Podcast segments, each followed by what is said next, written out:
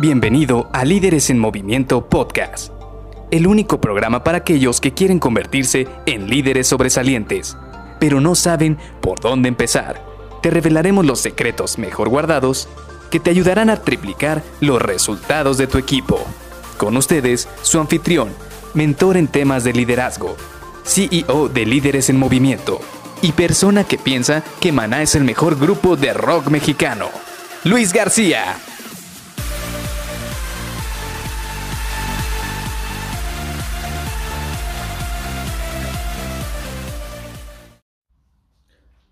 Yo hace un mes veía venir este problema con el cliente, pero mi jefe no me hizo caso. Hola, ¿qué tal? Soy Luis García y te doy la bienvenida a Líderes en Movimiento Podcast. Hoy vamos a platicar de este otro asesino de motivación o esta otra de las razones por las cuales nuestro talento se va de las organizaciones. Y esta razón es muy interesante y a veces incluso es un poquito difícil de poder internalizar, de poder asimilar, porque vamos a ser sinceros, cuando tienes un equipo a cargo, de repente te llena un poquito el ego o tienes un poquito esa situación de ego de pensar de que tú eres la persona que sabe más que los demás. Y seamos sinceros, la verdad es que todos hemos estado ahí, todos cuando tenemos un equipo a cargo, de repente tenemos ese sentimiento en el cual creemos que somos los que sabemos más que los demás. Y a veces ese sentimiento de ego o esa situación de ego nos hace menospreciar o incluso minimizar algunas opiniones de nuestros colaboradores. ¿Y qué es lo que pasa? Digo, muchas veces sí es cierto, la verdad es que tenemos un equipo de colaboradores que quizás son unos inexpertos o que tienen muy poquito tiempo de haber iniciado en ciertas áreas y pues definitivamente tenemos que apoyarlos, tenemos que ayudarlos a que crezcan. Pero otras veces, estos colaboradores tienen cierta visión o pueden ver cosas que nosotros no podemos ver. ¿Cuántas veces no ha pasado por tu mente el, si hubiera hecho caso a fulanito de tal, ahorita no tendríamos este problema? Y eso es muy normal porque muchas veces nuestros colaboradores saben o tienen el presentimiento de que va a pasar algo. ¿Por qué? Porque muchas veces tu colaborador es el que está a pie de batalla, es la primera línea en la batalla, la primera persona que se está enfrentando a los problemas y si él tiene ese feeling, tiene esa sensación de que algo puede ocurrir, entonces tenemos que platicar un poco más con él, tenemos que indagar realmente si es un sentimiento o un presentimiento real o simple y sencillamente pues, es su inexperiencia o simple y sencillamente es que todavía no domina muchos ciertos conocimientos y todavía no puede visualizar tres o cuatro pasos adelante. O incluso también puede pasar que tú ya conoces dos o tres pasos hacia adelante de lo que va a ocurrir y tú tienes una mejor visión que tu colaborador. Sin embargo, créeme, tus colaboradores, estando ya del otro lado, si no se sienten escuchados, también es una razón por la cual el talento se va de tu organización. Y esa es la principal razón por la cual estamos abordando este tema del día de hoy.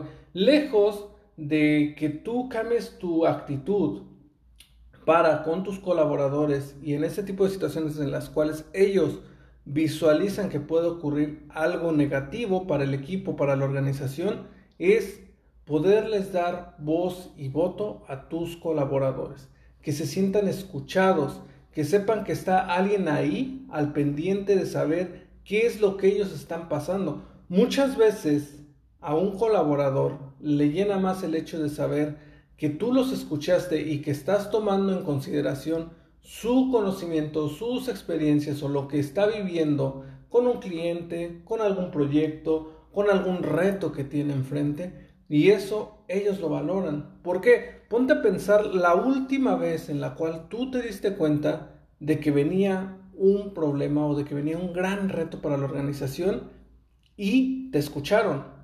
O sea, no, no te pongas a concentrarte en la vez que no te escucharon, sino concéntrate en la vez que te escucharon y verás que sí, efectivamente pudiste mejorar un golpe que pudo haber sido muy fuerte para la organización o para el equipo. Pudiste detenerlo o pudiste apoyar o crear una estrategia para minorizar ese golpe.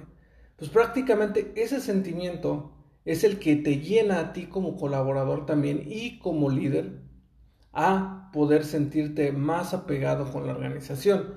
¿Por qué? Porque de esta manera estamos dándole a ellos un espacio para que se explayen, para que externen sus ideas, externen sus inquietudes y también de esta manera se sientan escuchados, se sientan acompañados, se sientan que tienen mucho que aportar a la organización y tú también puedas aportar en apoyarlos a que ellos se desarrollen de mejor manera. Ahora, me vas a estar preguntando en este momento, bueno, ¿cómo voy a crear estos canales? ¿Cómo voy a lograr que mis colaboradores me puedan comunicar estas situaciones y todas sus inquietudes en el tiempo correcto?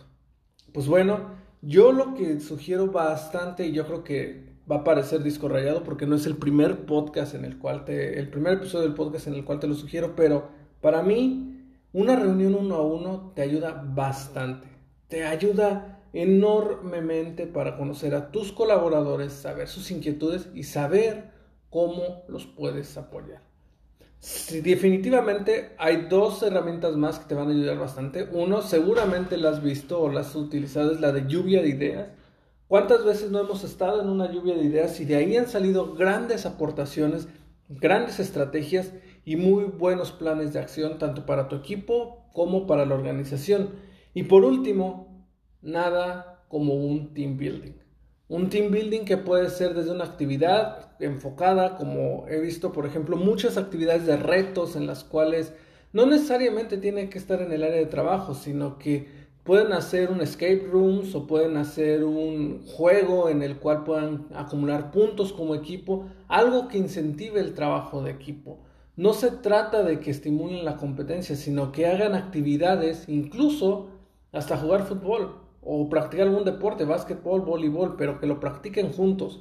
¿Por qué? Porque eso incentiva el trabajo en equipo, eso ayuda a crear conexiones entre ustedes y eso les va a permitir poder mejorar esa comunicación y crear esos canales para que tus colaboradores se sientan escuchados, sientan que tienen un buen foro en el cual puedan aportar y también sientan que la organización valora su opinión y sus comentarios, así como también los implementen el día a día para mejoras continuas, tanto para él como para el equipo.